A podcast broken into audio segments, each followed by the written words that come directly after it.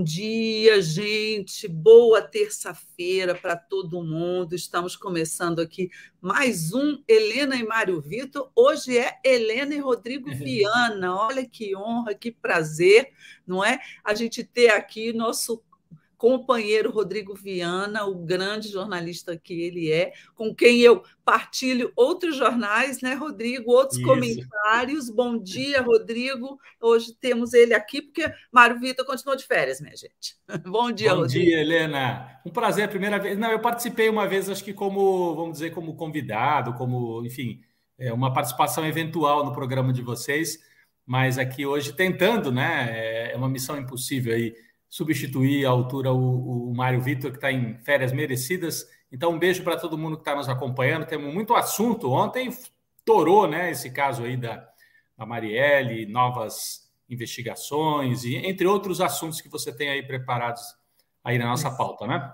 Exatamente. Vamos começar com a Marielle, porque foi, eu acho que é o assunto da semana, né? É o nosso título, e a gente é, saiu com, por, por, uma, uma. Enfim, o que, que eu observo? Né? Tem, tem várias uh, camadas aí de análise, de questões envolvendo essa retomada do caso Marielle. A primeira que eu acho, Rodrigo, é que o caso ficou, a investigação ficou congelada, mais que congelada, ela ficou obstruída ao longo do governo Bolsonaro.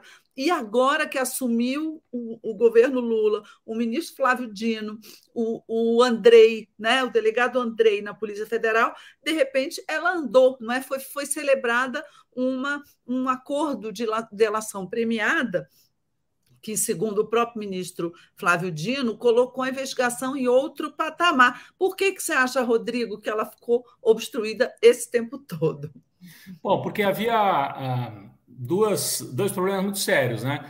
Eu conheço a pessoa, Helena, que era a terceira pessoa que estava dentro do carro, que estava no banco de trás, que é a sobrevivente do atentado, né?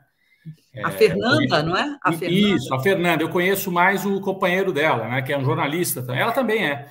é os, os, dois são jornalistas. E na época ele me ligou e tudo, mas pediu, uh, ligou como amigo, né, para contar algumas coisas, pediu é, cuidado na, na, divulgação. E eu, depois de um tempo, encontrei com ele e falei: por que, que vocês não pedem para a Polícia Federal, não fazem uma pressão para a Polícia Federal entrar no caso?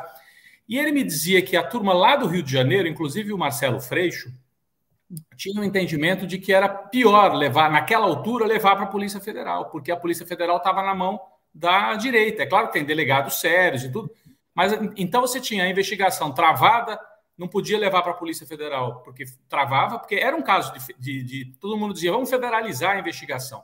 E no Rio de Janeiro, eles confiavam bastante no primeiro delegado que entrou no caso, que era um delegado sério da Polícia Civil. Mas ele foi bloqueado. É, depois ele foi até trocado e tudo. Então, você estava entre duas pressões ali, né? De um lado, o, o governo federal com o Bolsonaro, com os militares, porque o, o, o, crime acontece ainda no governo Temer, certo? Mas os militares já estavam tomando uh, conta, por exemplo, da segurança pública no Rio de Janeiro. Então, a investigação ficou travada. E, e agora destravou. E, e, Só que me parece que a gente ainda está um pouquinho longe de saber os mandantes efetivamente, não é isso, Helena? Pelo que eu li. Ontem, olha, eu li inteirinha a delação do, do Elcio Queiroz. Eu também li. É. É, é. é. muito, olha, me fez até mal, me revirou o estômago, porque eles tratam de uma execução como se fosse até ali na esquina tomar um café, né?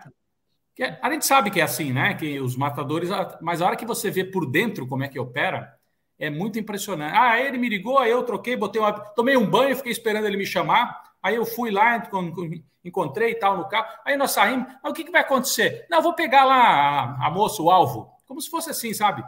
E aí é, inclusive, na hora de, de atirar, ele disse que ficou preocupado porque viu que entrou uma terceira pessoa no carro. Falou: Nossa, vai atirar, vai acertar gente que não estava na encomenda. E, e ele era, era a Fernanda, que era a Fernanda, né? Era a Fernanda, justamente. Ele fala: Eu vi que uma senhora entrou, uhum. ela não é uma, enfim, é uma mulher. Uma senhora também entrou no carro. Então estava o Anderson, a Marielle no banco da frente, né?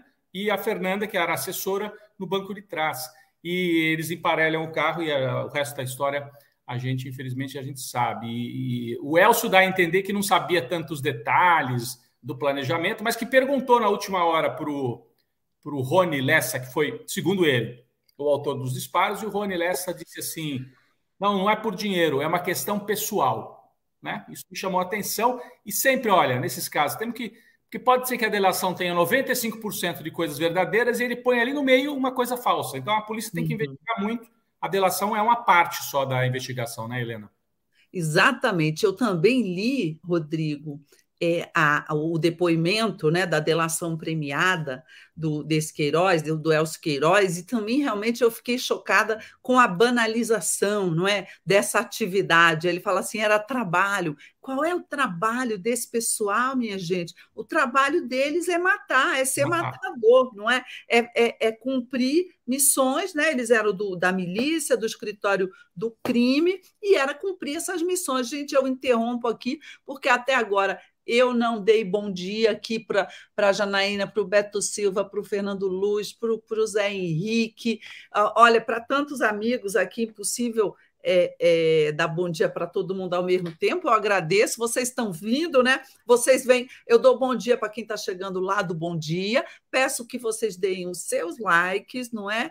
Que vocês mandem os seus superchats. Agradeço a companhia, olha, a audiência já subiu rapidamente aqui nesse uhum. momento. Aqui, ó, olha o Alexandre aqui. Bom, muito bom dia, comunidade 247, é isso mesmo. Oi, Helena. O é. Madeirada é o Madeirada da música que está aqui na, nossa, na comunidade? Eu estou vendo o Madeirada aqui, olha, falando do Beto Silva, e, e não sei, eu não sei. Está na hora do Jair ir embora, né? Está na hora do Jair ir embora, é ele que fez a tá música. Na hora do Jair ir embora, né? Exatamente, ó. Tá todo mundo aqui e todo mundo muito animado com, com a semana que ela começou quente, começou uma segunda-feira que normalmente não é, uma segunda-feira de julho, com essa questão da Marielle. Mas, enfim, retomando, eu também vi o depoimento, mas sabe o que eu achei, gente? O mais assim, que mais me, me chamou a atenção é ele, Queiroz, Elcio Queiroz, dizendo que o intermediário entre o Rony Lessa e os mandantes, que ninguém sabe quem são ainda, era um PM miliciano, naturalmente, de apelido Edmilson, de apelido Macalé, que foi executado. Já morreu. Exatamente em Santa Cruz, em 2021. Esse cara foi executado do nada. Claro, esses, esses bandidões né, do crime, é, é, você é, toda hora morre um deles, né? Mas isso me pareceu muito queima de arquivo. Esse uhum. é o sujeito que levou o Rony ao mandante. E o é. Rony, e, e ele diz: não, era coisa pessoal, não era coisa por dinheiro. Eu acho que isso aí pode ser, como você levantou, pode ser uma mentira, porque esse pessoal trabalhava por dinheiro. Agora, também pode ser pessoal, desafetos né, do, da, da, da, da milícia. O que a gente sabe é que nos últimos tempos andou havendo aí é, é, uma mistura. Em, nos últimos tempos, não, lá atrás, quando foi paralisada a investigação, não sei se você se lembra, Rodrigo, foi também executado lá na Bahia em fuga um outro miliciano, o Adriano, que ex-pop do Rio, que era ligadíssimo à família Bolsonaro. A mulher uhum. dele trabalhava no gabinete do Flávio Bolsonaro na Assembleia Legislativa, envolvidíssima no caso das rachadinhas. Esse Adriano também, a mulher, a mãe, a família do Adriano. Aí o que, que aconteceu? Ele fugiu, foi lá para a Bahia, e lá na Bahia eles, ele, ele foi executado pela polícia baiana, enfim, num caso muito mal explicado. Aqui, ó, o, o, o Isaac diz que o Macalé foi queima de arquivo também. Exatamente. Queima de arquivo é para quê? É para é, é, inocentar alguém, é para tirar do caminho da investigação. Então, é, é complicado. Eu lembro aqui, a gente não gosta de acusar ninguém assim, né, grátis, né, Rodrigo? Assim, não uhum. vou acusar ninguém. Mas vejam bem, a, a, a, o grupo político ligado ao ex-presidente Bolsonaro é, é ligado às milícias, reconhecidamente. Essas relações com o Adriano são de lá de trás e independem do caso Marielle, não é? Mas uhum. você vê que é tudo a mesma conexão. Você tem ali ligações entre esses diversos grupos, né? Duas, assim, tem muitas coincidências que não são coincidências. Olha o tamanho da cidade do Rio de Janeiro. Tamanho da cidade do Rio de Janeiro. Então você é. vai contratar um matador para executar a Marielle. E aí o cara mora justamente dentro do condomínio do Jair Bolsonaro. Coincidência. Segunda, dizem que o filho, que a, que a filha dele namorou com o Jair Renan, que é o filho do Isso. Jair Bolsonaro. O menor. O menor, o 005, 04. Então, essa é outra coincidência. Terceira coincidência. Saúde, Helena. Saúde. saúde Obrigada. É, terceira coincidência, que não é também coincidência. Quem é que coordenava a segurança? Quem era o interventor da segurança pública no Rio de Janeiro? O Braga Neto, que depois vira o candidato a vice do Bolsonaro. É muito estranho. Ministro, né? Né? Ministro do Bolsonaro, palaciano, Ministro. né? E depois vira o candidato a vice, desbancando o Mourão. Acho que foi o único caso na história de, é, de reeleição em que se troca o vice. Por quê? O Lula foi duas vezes com o Zé Alencar, a Dilma foi duas vezes com o Temer, o Fernando Henrique foi as duas vezes com o Marco Maciel. O, o Bolsonaro trocou o Mourão e botou o Braga Neto. O que, que o Braga Neto sabia para fazer com que ele tivesse esse peso todo e desbancasse o Mourão? Falar, eu sou o vice, sai Mourão, eu, eu, vou, eu vou na vice. E tem muita história estranha. Eu fico me perguntando, Helena, você falou muito bem, são tantos personagens, né? Eu ontem até fui à noite reler, estudar, ler a, a, a delação inteira. O Queiroz que fez a delação não é aquele Queiroz que foi pego em Atibaia, é outro Queiroz, né? É mais jovem do que aquele. Uhum. Então, isso é uma coisa. A outra coisa, lembra do depoimento do porteiro do condomínio que dizia que quando o chegou lá, ele tocou e falou: Eu vou na casa 58, que é a casa do Jair Bolsonaro. Exatamente. Agora parece que a investigação mostra que o porteiro estava certo. Enfim, tem coisas aí muito graves. E chegando perto do Jair Bolsonaro, eu fico me perguntando se a morte do Macalé, esse Macalé que é o outro personagem. Então nós temos o Elcio Queiroz, que, que era o motorista, o Rony Lessa, que foi o atirador, estava no banco do lado, e tinha esse Macalé. E tem um quarto, né, que é o Maxwell, que é o bombeiro. Maxwell, que foi preso ontem. Que foi preso ontem, que tem uma movimentação financeira incrível. Ele talvez tenha sido o cara que recebeu o dinheiro do mandante e fez a intermediação, porque passa pela conta dele uma quantidade de dinheiro impressionante. O Macalé morreu, como você falou, 2021. Morreu não, foi assassinado. Atribuir a intermediação ao Macalé é muito bom, né? Porque daí você não tem como comprovar nada. Ah, quem negociou, quem sabe o mandante é o Macalé. Mas cadê o Macalé? Está no cemitério. É. Então não tem como ir atrás. Então pode ser que o, o Elcio Queiroz contou tudo direitinho, menos isso. Porque daí ele, ele se safa, faz uma delação, diminui a pena, mas não entrega 100% o amigo. Porque o Rony Lessa, ele conta lá, é um padrinho do filho dele, é amigo de frequentar a casa dele. Então, o Queiroz está entregando, talvez pela metade, a história, ou deixando, preservando alguma coisinha ali para não entregar tudo. Isso a gente tem que ficar. Até a Polícia Federal sabe disso, evidentemente, são muito mais claro. experientes nessa área. Né? Não, você tem toda a razão, chamou bem a atenção. E aqui, olha o Márcio Marques, o que, que ele fala para a gente. O Lessa morre na cadeia, mas não entrega o serviço. Tenham certeza. Por quê? Porque o, no, o, no, momento em que o Queiroz disse que o, que o Macalé, né? É, é, que foi intermediário com o Lessa, era o caso que vai no Lessa, tenta uma delação premiada para dizer quem são os mandantes. Mas eu também concordo aqui com o Márcio Marques. Eu acho que o Lessa ele é um miliciano, é, enfim, treinado e ele não fará isso. Agora, olha outra ponta estranhíssima é, desse caso que você mencionou aí, que é o, o, a vizinhança, não é, no condomínio Vivendas da Barra do, do do Lessa com a família Bolsonaro, com Carlos Bolsonaro, também morava lá e também era vereador junto com a Marielle, e a história do porteiro, não é? Do dia que eles estiveram lá e o porteiro passou a ligação para o Jair, né? Bolsonaro. Uhum. E a atuação do então ministro da Justiça, Sérgio Moro, fizeram uma pressão tal sobre o porteiro que o porteiro voltou atrás. Você lembra disso? Lembro, Na lembro. ele se confundiu, ai, tal, não foi bem isso.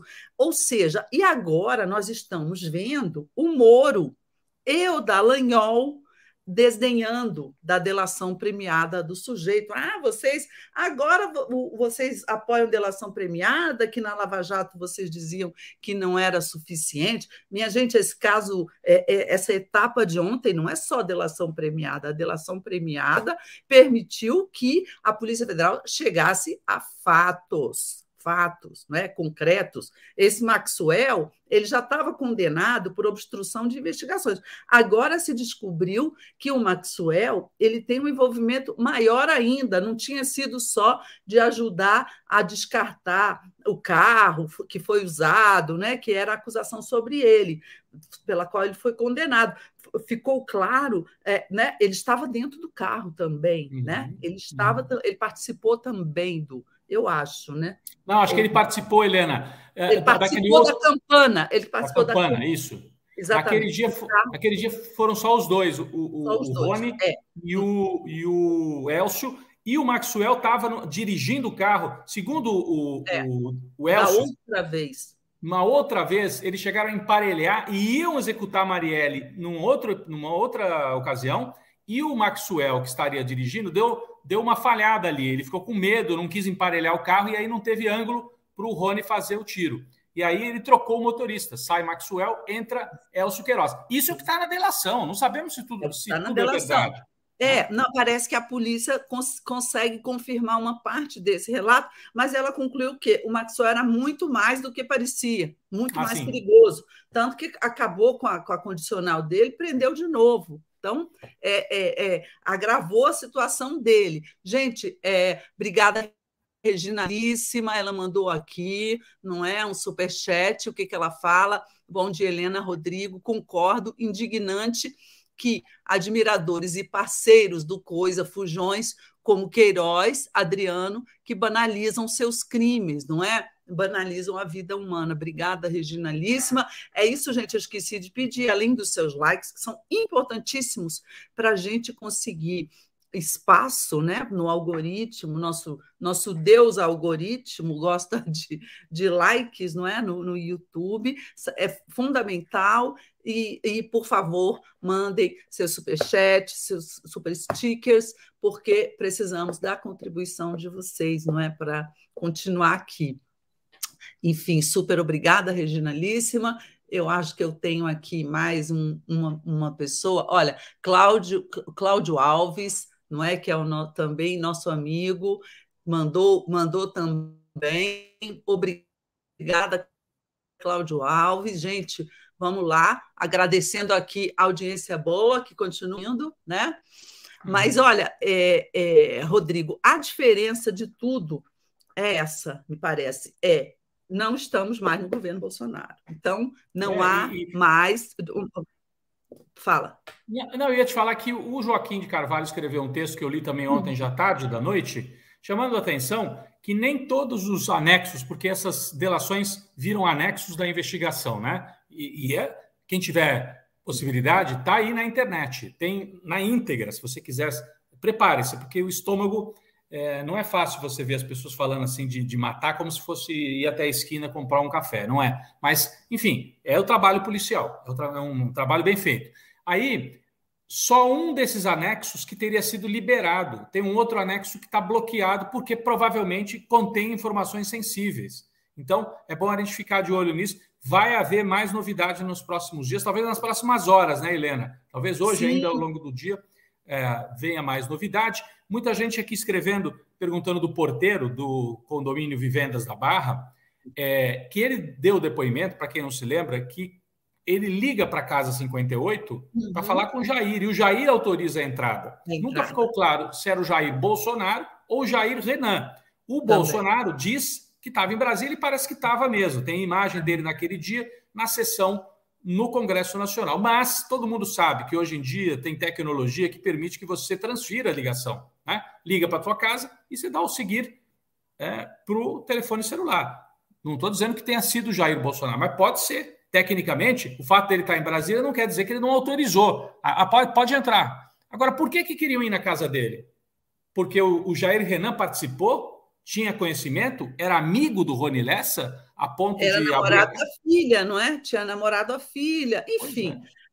São ligações aí que vão ter que ser esclarecidas agora. Que antes o interesse do governo era o quê? Era confundir, confundir, obstruir, é, paralisar a investigação. O interesse do governo agora é o contrário, é desenrolar esse novelo, que é bastante complicado. Eu não sei, por exemplo, o caso do, do porteiro, será que ele vai ser ouvido novamente? Eu não sei. Devia, né?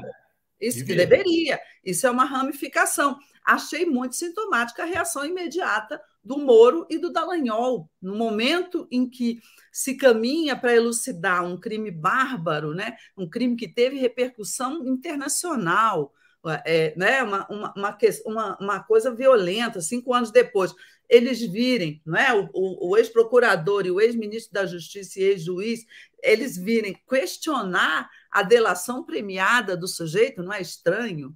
Uhum. É muito uhum. esquisito, é, eu sei que é, é, é, surpreendente quando a gente lê aquilo, quando a gente vê as relações entre eles, não é? O Lessa dava dinheiro para o Queiroz, porque tinha, que tinha sido expulso da PM, não tinha como se sustentar, enfim, é, é, é, eles tinham negócios de gatonete, não é? Hum. Nas comunidades, eles tinham negócio de, de milícia mesmo, de cobrança por segurança local. Enfim, eu acho que você é, entrando mais, você vai descobrir, paralelamente ao crime bárbaro que foi feito, você vai descobrir um monte de outros crimes, né? um monte uma, de outras relações. Uma outra coisa, Helena, que estão levantando é que essa história de que o Rony, é, de que a filha do Rony Lessa namorou o Jair Renan, pode até ter, ter tido um namorinho, alguma coisa uhum. antes, mas que pode ter sido usada para justamente justificar as ligações entre as duas casas.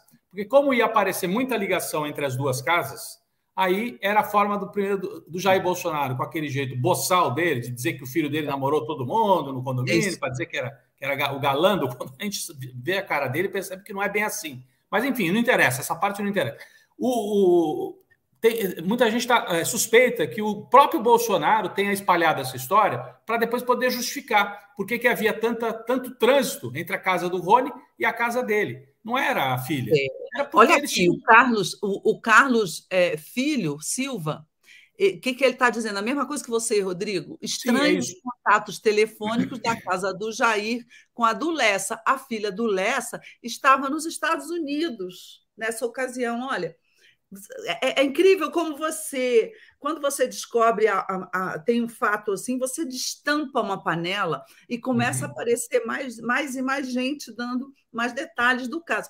Eu achei, pelo jeito do Flávio Dino ontem, na entrevista, a forma como ele falou, eu acho que eles já estão muito perto né, dos mandantes ou de, de um próximo passo da investigação. Vamos ver, né? Vamos, vamos aguardar. Todo o Brasil aguarda ansiosamente a família da, da Marielle. Ontem eu vi a Fernanda, que é sua amiga, na, na TV, dando uma uhum. entrevista é, é, também falando sobre, sobre esse assunto. Nós entrevistamos aqui a deputada estadual, a Renata Souza, é, também uma batalhadora pelas mesmas causas da Marielle, e, e, e que também vive em, em, constante estado de, de tensão quanto à segurança dela. Vamos ver, eu acho que a, a resolução desse crime será um marco, né?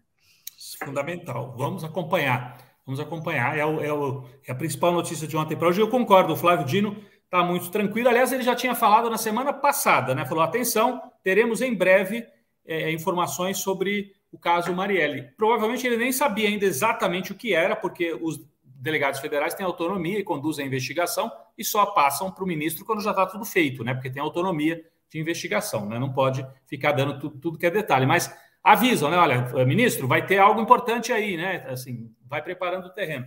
É, me parece que foi isso, né? Que ele já tinha avisado semana Exato. passada e ontem, eu concordo, ele ele ele está assim dando a entender de que já avançou, tem mais coisa do que já saiu. Por isso que essa coisa dos, dos outros anexos que estão ainda bloqueados é importante, né? Ali já deve ter entre, é, o, o Queiroz já entregou mais coisas e a polícia já deve ter ido na investigação. E a própria prisão do Maxwell, né, Helena? O Maxwell, o bombeiro, é, ser preso e aí, toda a, a, movimentação financeira dele já foi mapeada, por isso que ele foi preso. Né? Quem será que botou dinheiro na conta dele? Ali tem muita é, dica, muita informação importante é, que vai ajudar a elucidar esse caso, é, enfim, que é gravíssimo e que só agora a gente tem a chance de, de ver, de chegar perto, né, dos... Os mandantes aparentemente estão aí delimitados, os mandantes não, os executores, né, estão aí delimitados, mas o mandante é que é a grande questão, né? O mandante é que é a grande questão. É, agora, enfim, vamos aguardar. Vamos mudar de assunto, que a gente, senão a gente não consegue falar de tantas coisas que vamos a gente. Vamos lá, vamos lá. Eu não sei quem viu o programa do presidente Lula já, né? O podcast de toda terça-feira. Normalmente as pessoas assistem um pouco depois, né? É, é, nem todo mundo assiste na hora que passa. Eu estava aqui entrando aqui, estava ouvindo já uns pedaços. É, o que eu achei bastante interessante é, o, teve dois pontos importantes, né? Um que ele falou sobre o Centrão, é, o acordo com o Centrão, aí podemos falar um pouquinho mais adiante, mas o que, o que me chamou a atenção principal, Rodrigo, foi ele, a franqueza com a qual ele tratou o problema de saúde dele, que ele vai precisar fazer uma cirurgia no quadril pra, por causa de uma artrose, que não é um problema grave, né? Mas é um problema que está afetando muito a vida dele.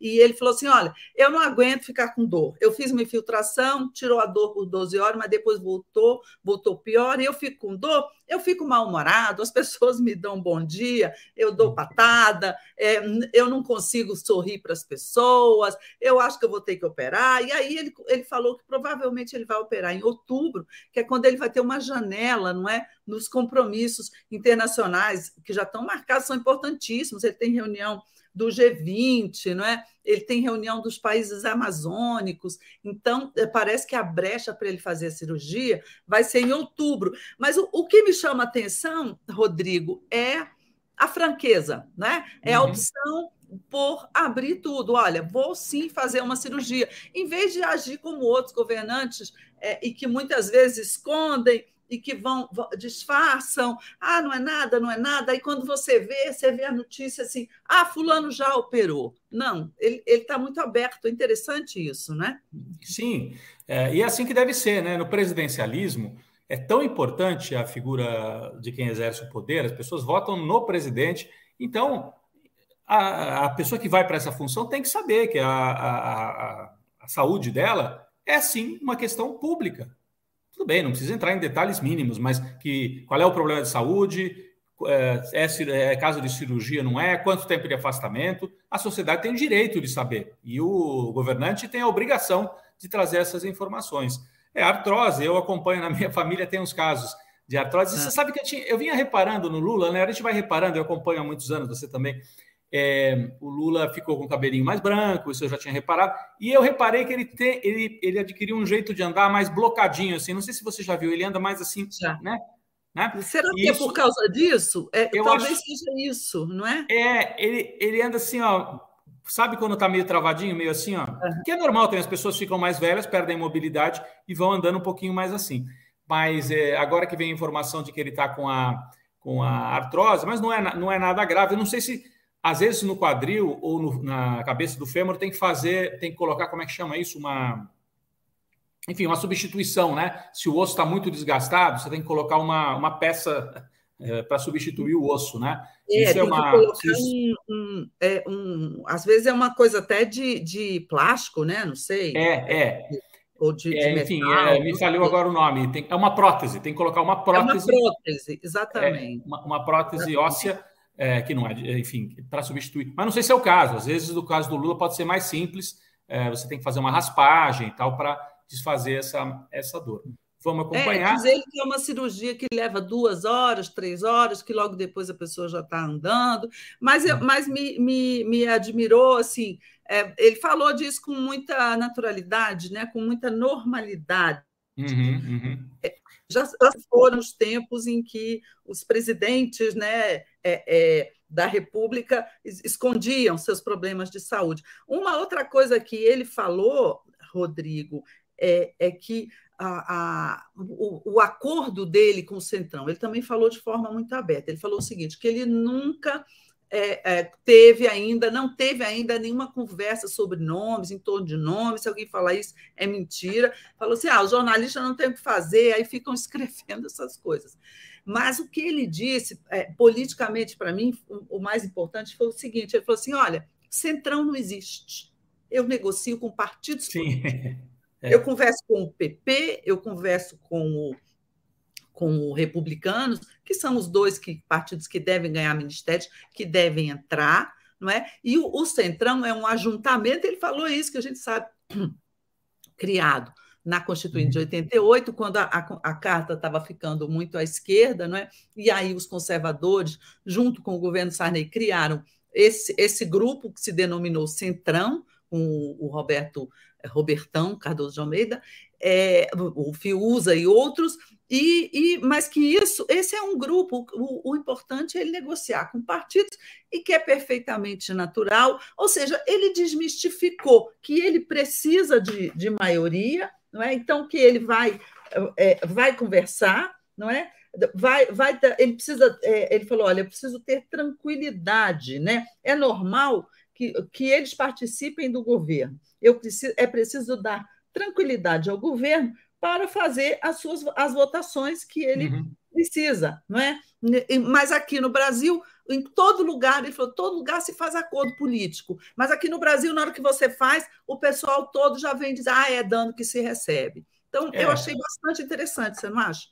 Eu achei interessante e a gente pode até ligar as duas coisas. Né? O pessoal está dizendo aqui que é prótese de titânio em alguns casos. Eu não sabia titânio, que. Titânio, gente, é, é, isso mesmo. É, e, e, tem gente. Alguém aqui disse que a sogra fez a, a, colocou a prótese com mais de 90 anos. Eu ia justamente dar o exemplo na minha família. A minha ah. avó fez as próteses de quadril aos 70 anos, 70, e ela viveu muito.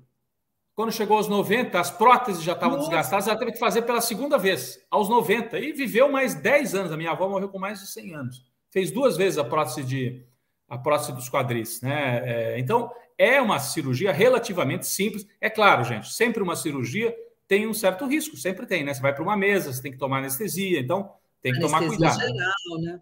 É, exatamente. Mas 99 das vezes no Brasil isso é feito e no dia seguinte a pessoa está em casa e está em, tá em condição de, de, de, retomar a vida, não a mobilidade completa, mas depois de algumas semanas já a mobilidade completa. Funciona muito bem. Mas eu ia dizer que tanto a normalidade, acho que a palavra é essa, né? Desde o ano passado eu tenho, eu tenho dito aqui, né? Que se o Lula ganhasse, o país ia buscar normalidade. E é isso que o Lula tem dito. O Haddad também no Ministério da Fazenda, o Lula, os outros ministros só não tem mais normalidade porque fizeram o 8 de janeiro. Eles tentaram impedir essa normalização do país com o 8 de janeiro. Então o Lula, normalidade, faz, né, adota esse caminho na questão de saúde do presidente e adota também na negociação com os partidos, normalização. Não é banalização. E é claro, não estamos falando é, é acordo político tem em qualquer lugar do mundo. Olha só, nós vamos falar daqui a pouco da Espanha. Estão lá é. os partidos em acordo para fazer a conta de quantos deputados, para ter maioria, não ter maioria, o que, cada, o, que, o que cada partido quer, e põe na mesa, e a negociação, né? Explicitamente. Exatamente. Ah, e, é a política. E é Isso. E é o que o Lula disse. Eu vou fazer de forma transparente, gente. Quando eu fizer, vocês é. todos vão ficar sabendo. Então, é, é, é interessante. Agora, é, a, é como a, a Janaína Antunes aqui mandou para a gente: o Lula é inteligente, mas nós, progressão, naturalizamos a sanha desenfreada do centrão por dinheiro e poder. Sempre com isso, né? E realmente, né, Rodrigo? A gente uhum. conhece Helena, é o meu que está travando ou é o seu? A é sua transmissão que está travando? Ele quer dinheiro e poder. Por que, que ele quer? O que, que o Centrão quer em, em, em, é, é, com dinheiro e poder? Ele quer se reproduzir, né? Seu próprio poder. Ele quer. Oi. Não, eu, eu acho que deu uma, eu acho que deu, Sou deu uma falhada na internet. A minha? A minha ou a sua que está travando, Helena? Eu não sei, eu, eu, eu vi você travado. Eu não sei se é da minha recepção aqui, se é da sua emissão aí. Agora passou. Gente, por favor, digam aqui, vocês estão conseguindo ouvir? Ó, aqui, a Ana, a Ana Borba falou travando. É a da Helena. É a minha, gente. É, é, é. Minha. Eu, eu tô com o retorno aqui, eu coloquei no celular o retorno e tá, agora está tudo normal. Mas, enfim, deu para entender aqui essa questão da normalização. A Helena passou aí para a gente, tanto a, na área da saúde como na área a, da política. A, a, a, negociação. Helena, você tem detalhes aí? É, o Centrão, os partidos de direita, agora estão admitindo que é preciso nomear mulheres, que sejam do centrão, mas que sejam mulheres, né? Para não ficar um ministério só de homens, é isso?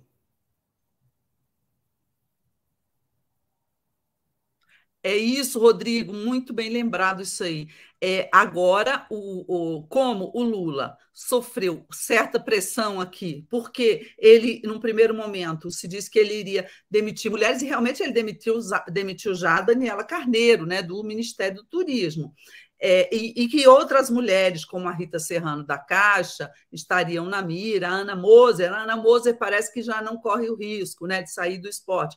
Então, com isso, é, o, que, que, o que, que os negociadores do Lula fizeram? Pediram ao pessoal do PP e do Republicanos para indicar mulheres para os, para, para, para, os postos que eles querem ocupar no governo. Então, nós já temos aí pelo menos duas mulheres, o nome de duas mulheres do Centrão indicados para a Caixa Econômica Federal, para substituir a Rita Serrano, não está mais é, por cima da carne seca o, o, o nome do ex-ministro e ex-presidente da Caixa também, Gilberto Ock. Agora, o nome que emerge é o da ex-deputada Margarete Coelho, do PP. Ela é bastante ligada ao Arthur Lira.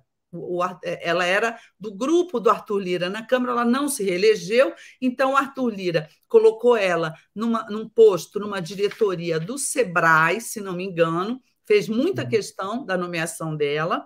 Ela foi nomeada e agora ela é o nome feminino do Centrão, né? O Centrão Cor-de-Rosa, para uhum. ocupar a presidência da Caixa. Qual o nome dela? Virgínia? Não, Margarete Coelho. É a Margarete, Margarete Coelho. Tá. Coelho. É. Tá. O outro nome que circula de mulher, essa é a Virgínia. Virgínia, ah, tá.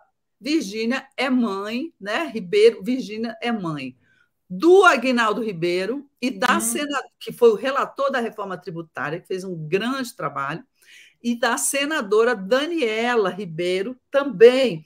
Virgínia, inclusive, ela chefiava a FUNASA lá no, no, no, no, Nordeste, ela chefiava a FUNASA lá, lá no, na, na Paraíba. Uhum. E agora ela está cotada para ser a presidente da FUNASA Nacional. E realmente uhum. os filhos são fortes, estão indicando. No, na ocasião, quando se acabou com a FUNASA, não sei se você lembra, o governo Lula acabou com a FUNASA. E houve uma, muita reclamação. E, e, uma das maiores reações partiu justamente é, do, do, do PP, né? do Agnaldo, da Daniela, e todo mundo sabia, porque realmente a mãe dele perdeu o cargo que ela tinha. Agora ela pode voltar e pode voltar é, muito mais poderosa do que antes. É e o Agnaldo Ribeiro é um homem da, da, direita, mas que teve trânsito também nos governos Lula e Dilma, não é isso, Helena? Se eu não estou confundindo, ele, ele, ele teve, Sim, né? o Agnaldo, é, é, eu trabalhei no, no governo Dilma, Dilma é, o, o Agnaldo era meu companheiro lá de ministério, ele foi Sim. ministro das cidades no Sim. governo da Dilma. O, o uhum. Agnaldo ele é do PP, mas ele sempre foi da ala do PP mais próxima do, dos governos do, do PT. É uhum. curioso, né? O, o, PP é um, meio que é um, um fenômeno. Um, uma vez Sim. um político deles me disse assim: não, no PP a nossa a nossa o nosso lema é assim: vai indo que eu vou. Entendeu? Você me falou isso outro dia. Em governo, vai você que eu vou ficando. No governo do PT, quem foi foi o Agnaldo, e, e ficou, os outros ficaram, o, o Lira, o, o, Ciro Nogueira. Depois, no governo do Bolso, Bolsonaro, quem foi foi o Ciro Nogueira, que foi ser o ministro da Casa Civil. Mas pergunta se em algum desses momentos, por exemplo, o Ciro Nogueira e o Agnaldo brigaram, se uhum. desentenderam. Nada. Eles sempre continuaram ali, um ajudando o outro, entendeu? Então, é, é, dessa forma que as coisas é, é, ah, se passam, é, é, como se faz a política, sobretudo no Nordeste. O PP é um partido muito nordestino. É interessante, de qualquer maneira, também observar que essa crítica que estava sendo feita de que ah, não vão tirar só as mulheres, aí o Centrão já avisou, não seja por isso. É, tire uh, algumas mulheres e a gente nomeia outras, né? Porque ia ficar realmente uma situação impraticável e, e, e, o Lula acho que avisou, olha, não vou tirar, tanto que não tirou a Ana Moser, ainda bem, porque a Ana Moser tem um perfil ali muito adequado para o Ministério do Esporte, né? E, e, e aí, se for mexer na Caixa e na, na Funasa, nessas duas autarquias, a, o Centrão vai ter que indicar é, duas mulheres, pelo menos isso, né, para ocupar vagas que hoje são. Não, a Funasa não é, não está na mão de ninguém, mas a Caixa Econômica, que é o peso de um ministério praticamente, né, está é, tá na mão de uma mulher, a Rita Serrano. É isso, né, Helena? Não sei. Nós temos é, outros temas aí, né? Temos. É, é só para terminar esse, Caixa vale mais do que muito o Ministério, gente, pelo orçamento que ela tem nas mãos. Ainda só para só finalizar esse assunto, eu não sei, mas eu tenho a impressão que esse recado que o Lula deu hoje no programa dele sobre reforma ministerial, sobre Centrão, ele mais ou menos que tem como objetivo acalmar um pouco o Arthur Lira. porque o Lira era para ter um encontro com o Lula desde semana passada para tratar dessas nomeações para o Ministério. O Lula adiou, empurrou com a barriga, seria essa semana, agora não vai ser mais.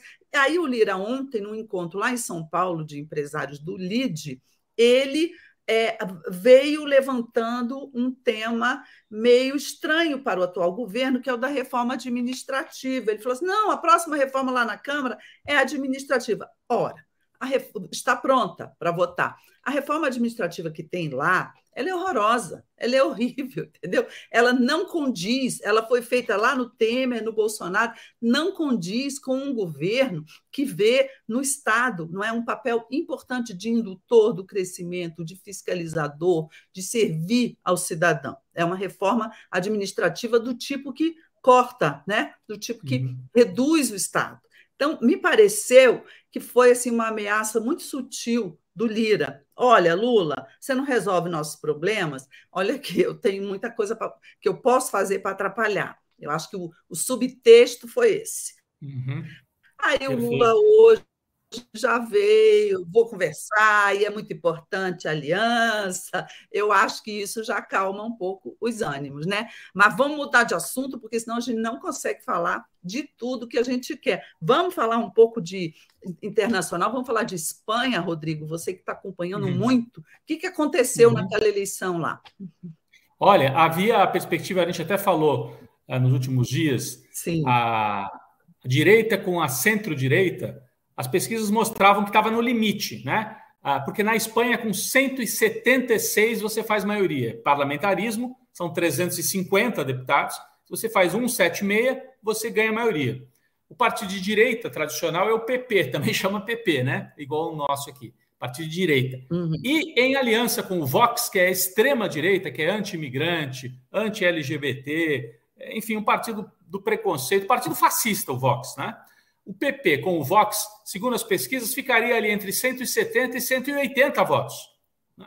Então tinha a chance deles dois juntos do, é, terem o poder. O que aconteceu? Na reta final houve uma mobilização intensa. A votação desse ano subiu 4% o comparecimento. Para o padrão europeu, foi um comparecimento super alto, Helena. Aliás, para o padrão mundial, 70% de comparecimento num país onde não é obrigatório o voto. Né? Uhum. Então, as pessoas foram votar. Nas áreas onde tem mais apoio para a esquerda e centro-esquerda, o povo foi votar em peso, e aí uh, o Partido Socialista e a esquerda, que está à esquerda do Partido Socialista, conseguiram bloquear a vitória da direita. Então, a direita não fez a maioria, ficou com 169, ficou a sete votos da, da maioria absoluta. Mas falta pouco, né? Falta onde que eles vão buscar essa maioria? Eles vão conseguir? Então, aí existem duas possibilidades, aliás, tem três possibilidades. O Feijó, que é o líder da direita, está dizendo: não, eu tenho 169 e eu vou, eu, eu, vou negociar com um partido pequeno lá das Ilhas Canárias, que elegeu um deputado, e vou uh, negociar com o bloco do país, é, uh, o Partido Nacionalista Basco. E aí, com isso, ele chegaria na maioria. O Partido Nacionalista Basco já falou: não entra em governo com a extrema-direita nem com a direita, porque os nacionalistas né? Querem Cata Os catalães, catalães têm quantos deputados? Assim, uh, na Catalunha, dois partidos elegeram deputados. Na Catalunha, né? É, um, uhum. um elegeu oito, outro elegeu sete, tem 15 mais ou menos. E os bascos também, somando os dois partidos nacionalistas bascos, também tem uns 15 somando, né? Se esses partidos nacionalistas se juntassem com a esquerda, aí sim a esquerda pode ter maioria para governar.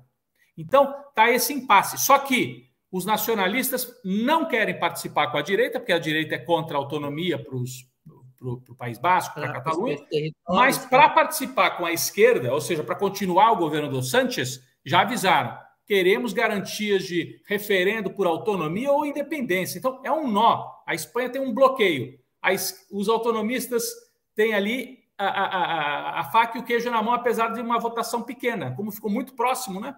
É, eles podem ir para um lado ou para o outro. Mais provável para o lado da esquerda, porque a esquerda tem mais capacidade de negociar concessões, não para uma independência da Catalunha, mas para uma autonomia maior da Catalunha nesse ponto, que está, de qualquer maneira, boa notícia a extrema-direita não conseguiu maioria para governar junto com a direita. Então, era o grande temor que eles conseguissem maioria sozinhos. Não conseguiram e a situação ali é de impasse e de muita negociação nos bastidores para ver quem é que vai governar.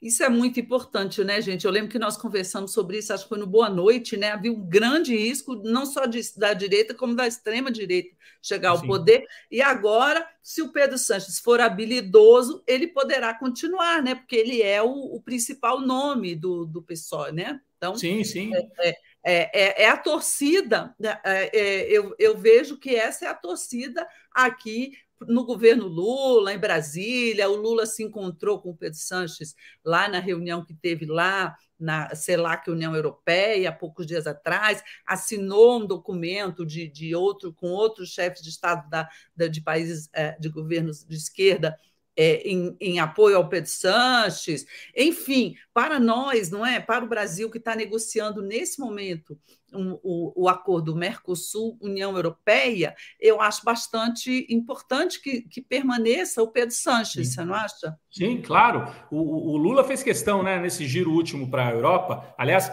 Lula, o Alberto Fernandes da Argentina e o, o Petro da Colômbia estiveram junto com o Sanches para demonstrar, olha nós preferimos, é claro, um governo uh, democrático.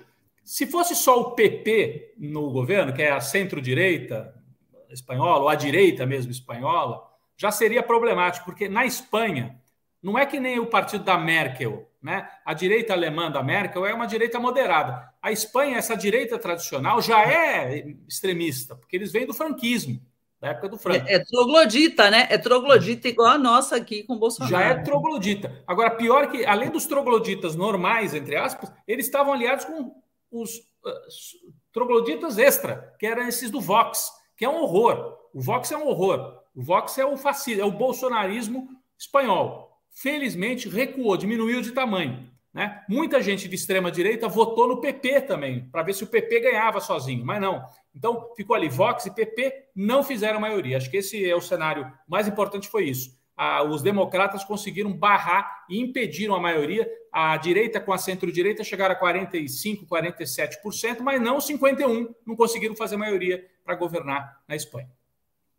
Pois é, olha só, aqui a Alva, né, lembrou, né, é, que em breve vai ter eleições nos Estados Unidos. Temos que torcer que a extrema-direita fascista não ganhe as eleições dos Estados Unidos para não sabotar o governo do Brasil. Esse é o uhum. grande perigo. É, uhum. Olha, é, é, eu falei essa semana com um amigo meu que mora lá nos Estados Unidos. Ele disse que o, o, o Trump vai ser o candidato republicano e que ele tem realmente chances mas é, eu quero crer que ele não vai se eleger, não é, Rodrigo? Talvez, né? Ele está ele tá sob vários processos, embora esses uhum. processos o fortaleçam dentro daquele público mais radical, republicano, eu acredito que não é a maioria da população americana, pelo que a gente está vendo. O que, que você acha? É, agora, existe o risco realmente. Eu falo com gente de lá, pessoas estão assustadas porque a direita está em ebulição, continua, não parou. Na verdade, é que o, o Biden ganhou por pouco, mas ganhou. Teve a tentativa de golpe lá também, e a direita nunca parou a agitação nos Estados Unidos. Mais ou menos o que o bolsonarismo estava tentando fazer aqui, e está fazendo, né? Continua fazendo. Mas é, a outra coisa é saber se o Biden vai ser o candidato dos democratas, né, é, Helena? Porque tem várias questões, a questão de saúde, a idade, tem o, o, Kennedy ali, tem um Kennedy querendo ser candidato pelos democratas, então ainda, mas esse é, é uma questão para o ano que vem, né? Não é esse ano, é no ano que vem nos Estados Unidos. Aqui na Argentina, onde eu estou, também eleição, agora em agosto, tem as PASSO, né? Que são as eleições primárias. A Argentina também num debate grande sobre a, na política. a, o, o, grande debate é na oposição de direita, né? Do, do, do Macri. Macri não é candidato, mas tem dois pré-candidatos que vão para as primárias, o Larreta e a Bullrich, né? É, para ver quem é que vai enfrentar o Massa. Bullrich, que é o... A Bullrich é, do, é, do, é da família proprietária do, do pátio Bullrich? É a mesma família, que é uma família riquíssima e que tem é, vem da oliga, velha, velha oligarquia. É, é. E, e, e a, essa Burrich, a Patrícia Burrich, ela foi montoneira no passado. Ela foi de esquerda e foi para depois foi para a direita, né? Ela foi montoneira, que era a, a guerrilha peronista aqui e tal, e depois ela foi para a direita. Então é, o, é a Burrich, que é a Patrícia, contra o Larreta no partido do Macri. E do lado da, do peronismo, tem um candidato praticamente definido, que é o Sérgio Massa, né, que é o atual ministro da Fazenda. É curioso da Fazenda? É o ministro da Fazenda. É o ministro é. da Fazenda e é curioso porque a gente observa as notícias, inflação de 100% aqui na, na Argentina, e mesmo assim, olha, a economia não está parada. Tem muita gente na rua, os argentinos encontraram, mais ou menos como a gente na época da inflação alta no Brasil, que tinha aquelas correções e tal, vão encontrando a maneira de viver, e o, o candidato do, do governo é o ministro com inflação de 100% e tem chance de ganhar, viu? Vai ser muito equilibrado mas tem, tem chance também, Helena.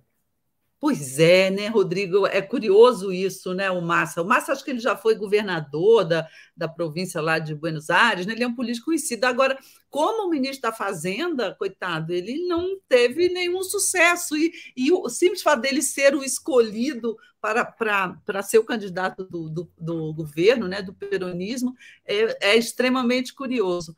É, vamos torcer, né? Porque dentro do quadro que se apresenta, não é? Uhum. é, é, é complicada essa eleição. É, olha só, o João Júnior está lá Opa. Olá, Helene e Rodrigo. Abraços desde a Espanha. Ele está lá na Espanha. Olha, uhum. ele diz: domingo foi um alívio para nós aqui na Espanha.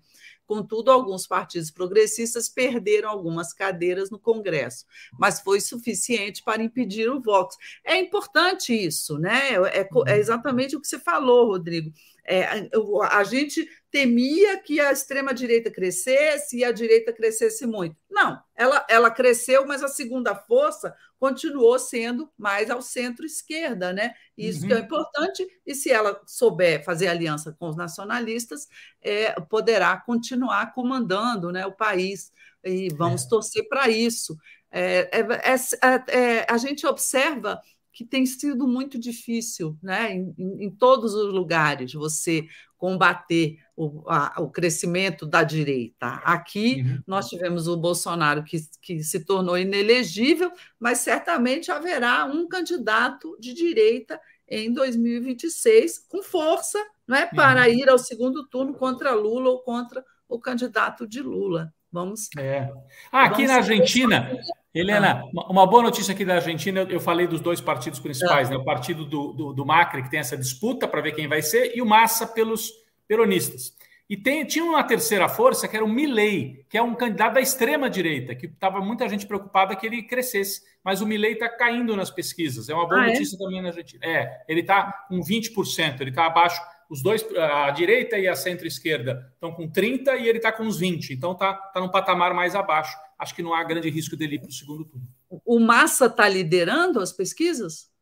É, ele individualmente está em primeiro, porque aqui as PASSO, né, que é são as primárias obrigatórias, é, as pesquisas mostram assim: o Massa tem mais ou menos uns 25% a 30%. Aí tem os dois candidatos da direita estão muito iguais, os dois com 15%. Mas depois a gente acha que esses dois vão se somar e vai dar os mesmos 30% mais ou menos no Massa. Então, está mais ou menos assim, os campos, né? a, o peronismo com 30 e a direita com 30 e a extrema direita com 20, mas esse voto da extrema direita não vai necessariamente para a direita do macrismo, porque é um voto muito de protesto, tem uma juventude ah. antipolítica, então é um voto que não é assim tão ah, vai necessariamente para a direita no segundo turno? Não. O Massa tem até chance de ganhar no segundo turno, segundo as, algumas pesquisas, mas vai ser, vai ser páreo duro, vai ser que nem no Brasil, assim, por uma diferença pequena. Pois é, olha, nós já estamos aqui no, no, no finalzinho, nos derradeiros é, minutinhos do, do quatro minutos do programa, vamos, mas vamos tentar falar rapidinho sobre uma matéria que saiu hoje na Folha, que é uma, interessa a você, Rodrigo, né, como observadores da, da imprensa, da, eu que já com, com isso, com esse assunto, é, saiu uma matéria mostrando que a TV Globo, a Globo, o Grupo Globo, está concentrando 57% da publicidade oficial, né, concentrou nos primeiros seis meses do governo. Foi um levantamento publicado pela Folha e, e mostra que a Globo está em primeiro lugar, recebeu 54 milhões, a Record mais atrás com 13 milhões, o SBT com 12 milhões. É, Rodrigo, é, é, eu não me surpreendo o fato de a Globo estar na frente, Sim. porque ela é a maior emissora de TV do país. É onde uhum. o, a publicidade é, oficial, né, governamental, obtém maior audiência, e, é, e, e isso sempre ocorreu exceção do governo Bolsonaro, que ele colocou a Record e o SBT na, praticamente na frente da Globo, né? Ele, ele, ele subverteu essa ordem. Agora, o que me espantou foi que é, é, não, não sei se, se, é porque não há dados completos e tal, mas, mas a Globo, com 57% da publicidade, ela mostra o quê? E o resto? E a internet? Não, é? não temos esse dado. Pelo que a gente percebe de pesquisas, de audiência, a internet cresceu muito, o, meio, e o meio televisão se reduziu bastante também em termos de audiência. Hoje as pessoas assistem streaming, assistem no YouTube, enfim. É, o que faltou, a meu ver, para legitimar essas contas é uma pesquisa séria sobre o consumo de mídia no Brasil, que o atual governo não fez, que deveria ter sido a primeira coisa, você não acha?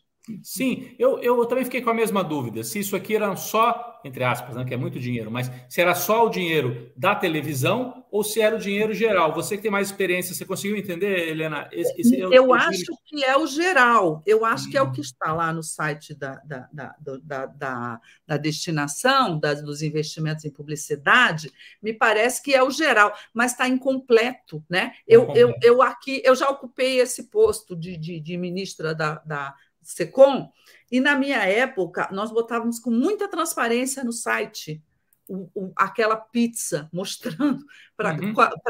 qual meio, não é? é, é? Entre os diversos meios, a, a, divisão dos recursos, e dentro do meio, televisão, a, a, e dentro de cada meio, a distribuição entre os veículos. Eu acho que é uhum. preciso é, ficar mais transparente isso aí para a gente é, acompanhar essa política, você não acha?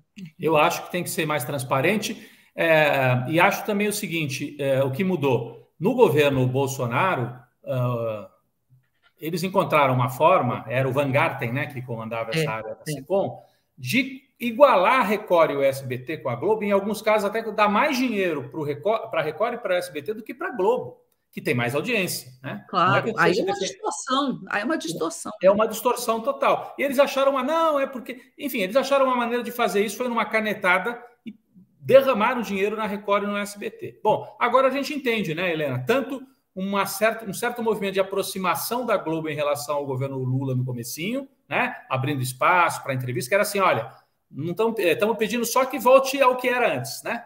É, o que a Globo estava querendo. E, de outro lado, a Record e o SBT batendo na porta, falando, pelo amor de Deus, não precisa tirar tudo também, mantém um pouco. Então, e eles dependem muito desse, mais até a Record e o SBT dependem muito mais do dinheiro do que a Globo. A Globo sobrevive. É, é claro que se ficar muitos anos assim é complicado, 10 anos, mas ela sobrevive, ela tem caixa, ela tem recurso para sobreviver. É. A Record e o SBT, se, se o dinheiro é, parar de pingar, cria sérias dificuldades. Então, ah, é, é, importante para a gente primeiro cobrar uma transparência maior, entender melhor. Tem gente dizendo aqui que o que o uh, Pimenta já disse que os dados estão distorcidos, que não é bem assim. Então, queremos saber quais são os dados. Seria bom o Pimenta. Dados, né? É? Trans, transparência. Isso. Me parece um, um sinal positivo, é, de modo geral, é que está tá sendo cumprida uma mídia técnica. O que, que é a mídia técnica? É a, a, distribuição de acordo com a audiência. Mas mesmo na mídia técnica, você tem que separar uma fatia importante para os novos meios, né? Para fomentar os novos meios, para, o crescimento. E, e acho que, no caso, a internet ela cresceu exponencialmente. Então, é. eu queria saber quanto do share está tá indo para os novos meios, quanto está indo para a internet mesmo, que está bombando em audiência. Vamos ver, é, é, esperemos que, que, que, seja divulgado agora um, um estudo mais completo. Gente, Rodrigo, infelizmente, olha, o nosso tempo voou, acabou. Ainda bem que nós dois vamos estar hoje juntos. Vamos repetir a dupla noite. Vamos estar juntos na abertura do Boa Noite a partir das 18 horas, 17h50, né? Vamos é estar juntos lá. Pessoal, eu agradeço super, super, super audiência, o carinho de todos vocês, tá? Espero vocês aqui na próxima quinta-feira. E, enfim, um beijo e boa semana para todo mundo. Rodrigo, super obrigada pela sua companhia. Adorei conversar com você. Também, Helena, obrigado, obrigado pelo convite. Estou à disposição aqui sempre que precisar. O Mário Vitor volta na semana que vem? Como é que está o retorno? Nada, o Mário Vitor vai, o Mário Vitor vai tirar um mês, meu filho. Ah, você vai voltar ainda, tá? Senão na semana que vem, na outra. Tá bom, valeu. Tá bom, gente? Beijo Ó, todo mundo. o Rodrigo de novo, que ele é um sucesso. Um beijo. beijo likes, likes aí na transmissão. Valeu, gente. Um beijo. Isso mesmo.